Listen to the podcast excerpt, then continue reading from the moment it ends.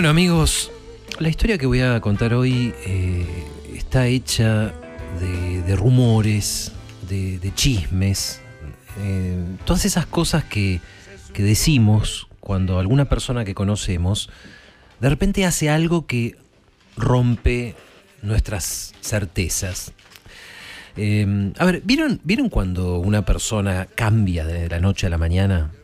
Cuando cambia en serio, no digo cuando deja de fumar o, no sé, empieza a tomar clases de tenis o empieza una dieta. No, no, no, no. Yo digo esos cambios que son totales. Esos cambios que marcan un, antes y un después y que nos hacen decir cosas como, eh, che, ¿viste fulano cómo cambió? No se puede creer.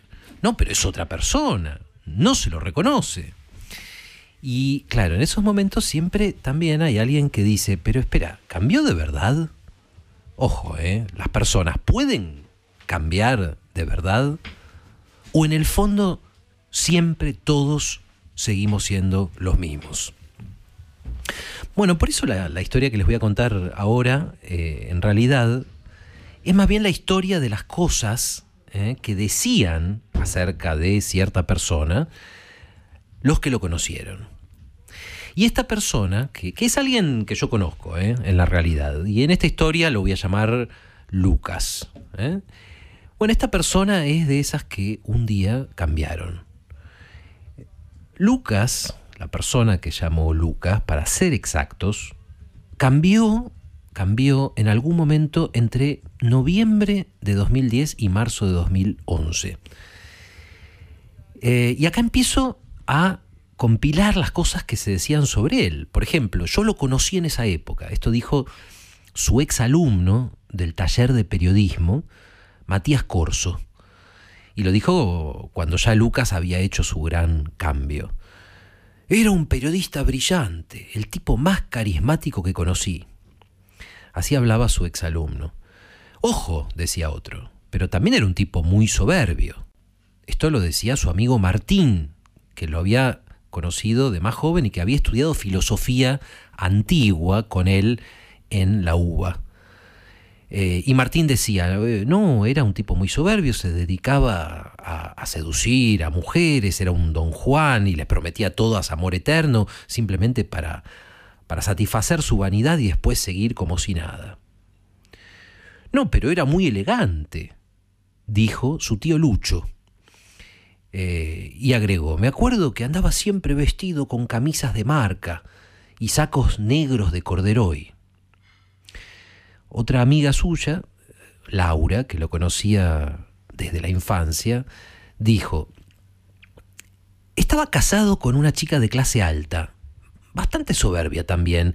Es una crítica de arte bastante conocida, no vamos a decir el nombre, eh, que era dueña de un centro cultural grande, importante, en San Telmo.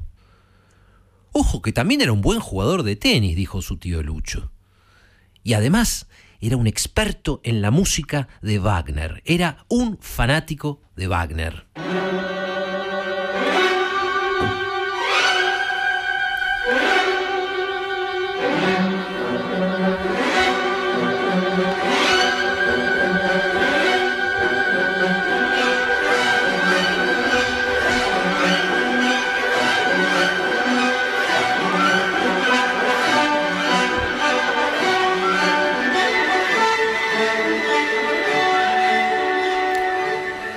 En el último tiempo, amigos, antes de, su gran cambio, hablaron también mucho de él, hablaron mucho de Lucas. ¿Vieron Lucas cómo se portó en la fiesta? preguntó su hermana Lali. Yo creo que está desbarrancando, ¿eh? Bailó toda la noche con esa morocha alta. Se fueron juntos, delante de su mujer. Esto dijo su amigo Martín. No, ustedes no lo entienden, dijo su tío Lucho, que siempre lo había admirado. Él tiene una pareja abierta con su mujer, son gente moderna, son gente liberada. ¿Una pareja abierta? preguntó su amiga Laura. Lo que le pasa a Lucas es que lo malcriaron. Típico producto de padres separados. Se dan cuenta, sentían tanta culpa que le dieron todos los gustos, todos los regalos, y lo convencieron al final de que el mundo está ahí para servirlo. No, pero tiene mucho talento, dijo Matías Corso. ¿Ustedes leyeron la nota que escribió en La Nación? Es brillante, ¿eh? Es brillante. Ah, es un mujeriego, insistió Lali. No, ustedes no entienden, es un genio, se emperró Matías Corso. Yo creo que él es un filósofo, dijo soñador el tío Lucho, que tal vez pensaba en su propia vida, que había sido bastante gris. Él sabe que la vida es corta. No, es alguien que perdió el rumbo. Para mí es eso, dijo su amigo Martín. ¿Cambiará alguna vez? Nada ni nadie puede cambiar nunca, dijo alguien. Todo lo que existe es al mismo tiempo uno y continuo. Todo lo que alguna vez fue regresa al punto de partida. ¿Y vos quién sos? le preguntaron al que había dicho esto. Y solamente Martín, que había estudiado filosofía con Lucas, reconoció a Parménides de Elea, Parménides de Lea. Y si bien era extraño que en esa conversación se metiera un filósofo griego del siglo V antes de nuestra era, y que afirmó que el cambio no existe, bueno, lo dejaron pasar porque, ¿qué vamos a hacer? En Buenos Aires siempre pasan cosas extrañas. Y así siguieron los amigos, los familiares de Lucas hablando de él, hablando de cómo era, y algún filósofo cada tanto metiendo baza, hasta que un día llegó el gran cambio.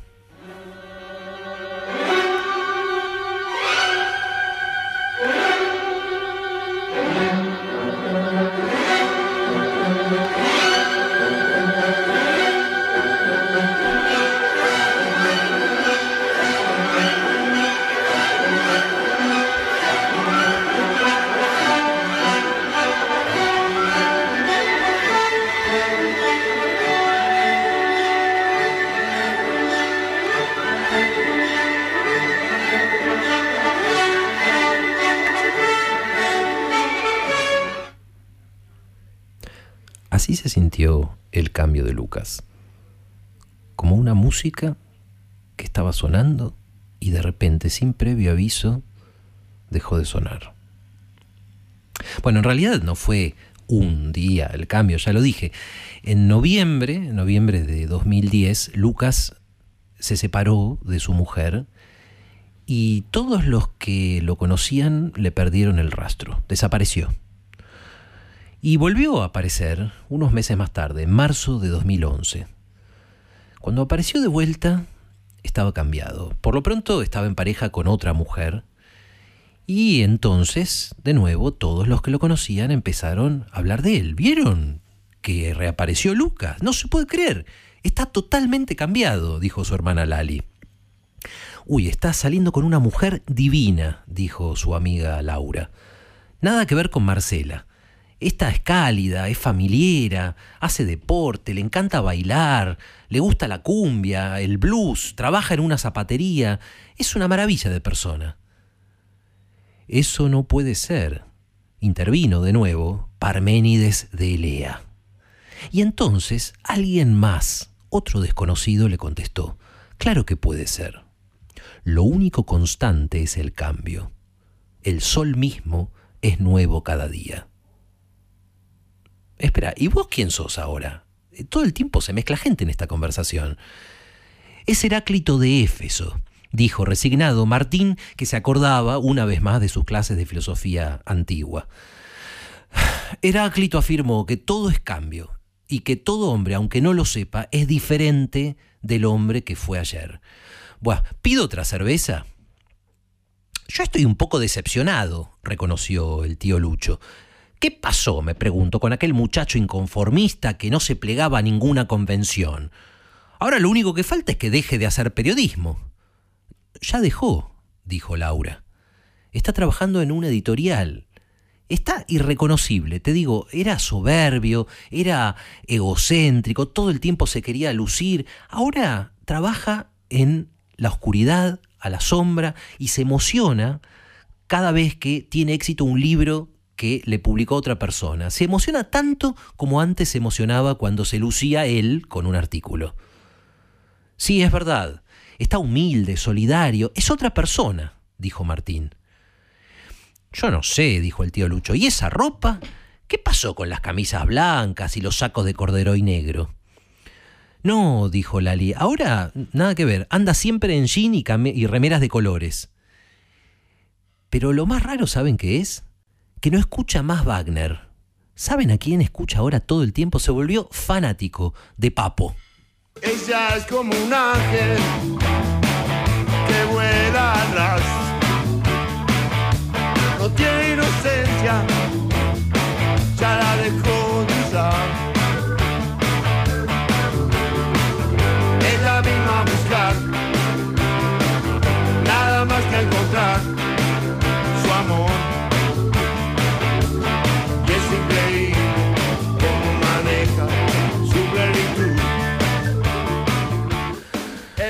sola. Che, qué raro que es esto, dijo Laura. ¿Y, ¿Y, qué pasó con la pareja abierta? Porque no lo veo como antes, salir con muchas mujeres. No, dijo Matías Corso. No, no, nada que ver ahora, ¿eh? No, ahora solo tiene ojos para su novia. Me lo dijo, además se le nota en la cara. ¿Sabes qué? Tampoco va más a fiestas. Es increíble cómo cambió. Yo que no lo la verdad que no lo puedo creer, dijo Martín. No se puede creer. Es otra persona, dijo Lali. Es otra persona. Antes era una persona, ahora es otra persona. No le busquen la, la, explicación. Es así. Pero yo no sé, ¿las personas pueden cambiar de verdad? preguntó el tío Lucho. Lucas dejó la casa que compartía con su mujer en San Telmo y se mudó a un departamento en, en otro barrio, en Almagro, con su novia, que se llamaba Emilia. Y los que lo conocían siguieron hablando de él, eh, como lo habían hecho siempre, aunque al final, cuando todos estaban ya cansados de hablar, o cuando habían tomado demasiada cerveza, los que seguían la discusión eran los dos filósofos, Parménides y Heráclito. Bueno, tal vez porque hace 26 siglos que discuten y están acostumbrados o tal vez porque siempre que nos callamos, es la filosofía la que sigue haciéndose preguntas, haciéndose las preguntas. Y una de las preguntas fundamentales, realmente, es si existe el cambio o no. O bueno, para decirlo en términos más filosóficos, la pregunta es si la sustancia de la que está hecha nuestra existencia es el cambio o es la continuidad? Heráclito seguía hablando y Parménides le seguía respondiendo. Heráclito dijo, la vida es un niño jugando, un niño que mueve piezas en una partida. Lo único constante es el cambio. Y Parménides le retrucaba que para que algo cambie, algo tiene que poder dejar de ser pura lógica. Para que algo cambie, primero algo tiene que dejar de ser. Y nada deja de ser. Esto decía Parménides. Porque pensar en una cosa, aunque sea pasada, es lo mismo que darle el ser.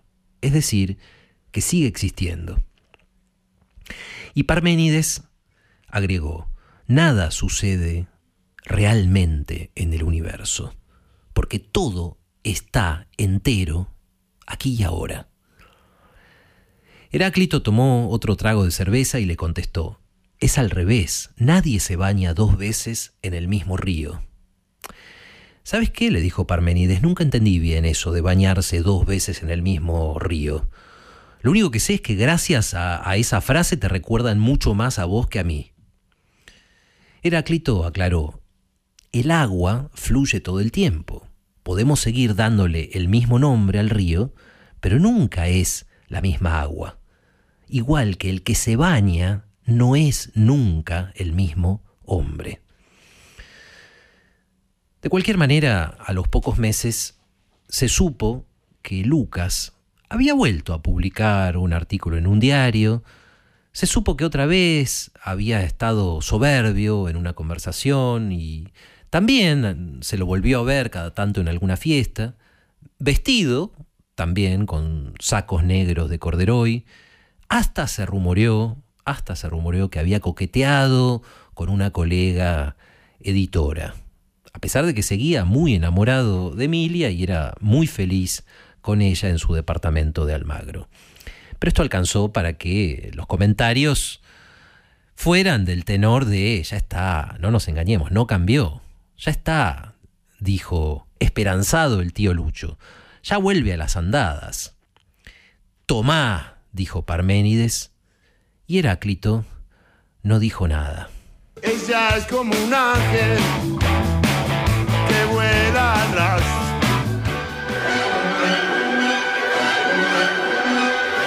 La.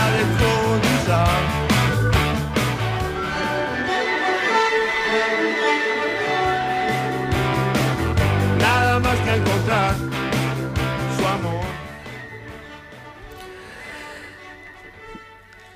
Al menos nadie dijo nada más hasta hoy.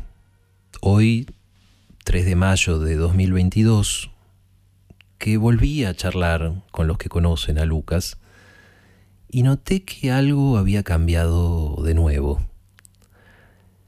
Sigue con Emilia, dijo Laura, y ¿saben qué? Ahora me acuerdo que ya de chico le gustaban chicas así, familiares, cariñosas, cálidas, sin vueltas. A veces coqueteaba con alguna otra, pero siempre volvía a su primer amor. Y Matías Corso, su ex alumno del, taller de periodismo, dijo, ¿saben qué? Yo releí uno de sus artículos viejos y me sorprendió una cosa.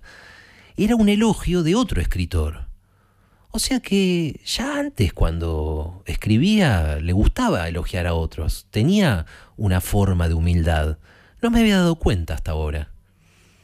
Y el tío Lucho, un poco decepcionado, dijo, al final, este muchacho era tan inconformista como creíamos.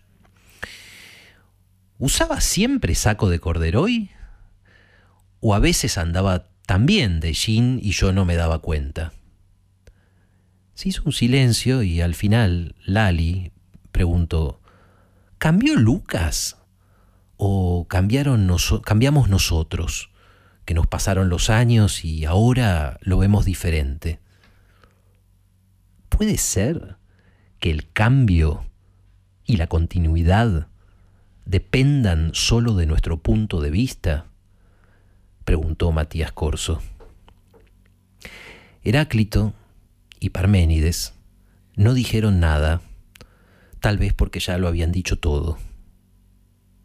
¿Alguien quiere otra cerveza? preguntó Martín. Le he pedido tanto a Dios que al final oyó mi voz. Por la noche a más tardar, mm, yendo juntos a la paz. Cartas de amor en el hall. Se secan con el sol. Lejos de la gran ciudad, esa es mi felicidad. Nada como el juntos a la par. Nada como el juntos a la par. Ir caminos de desandar.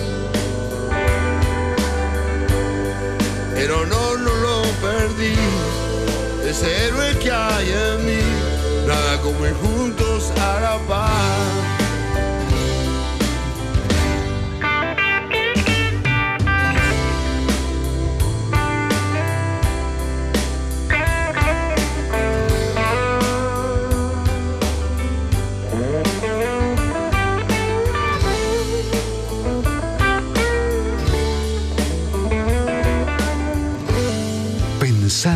bien.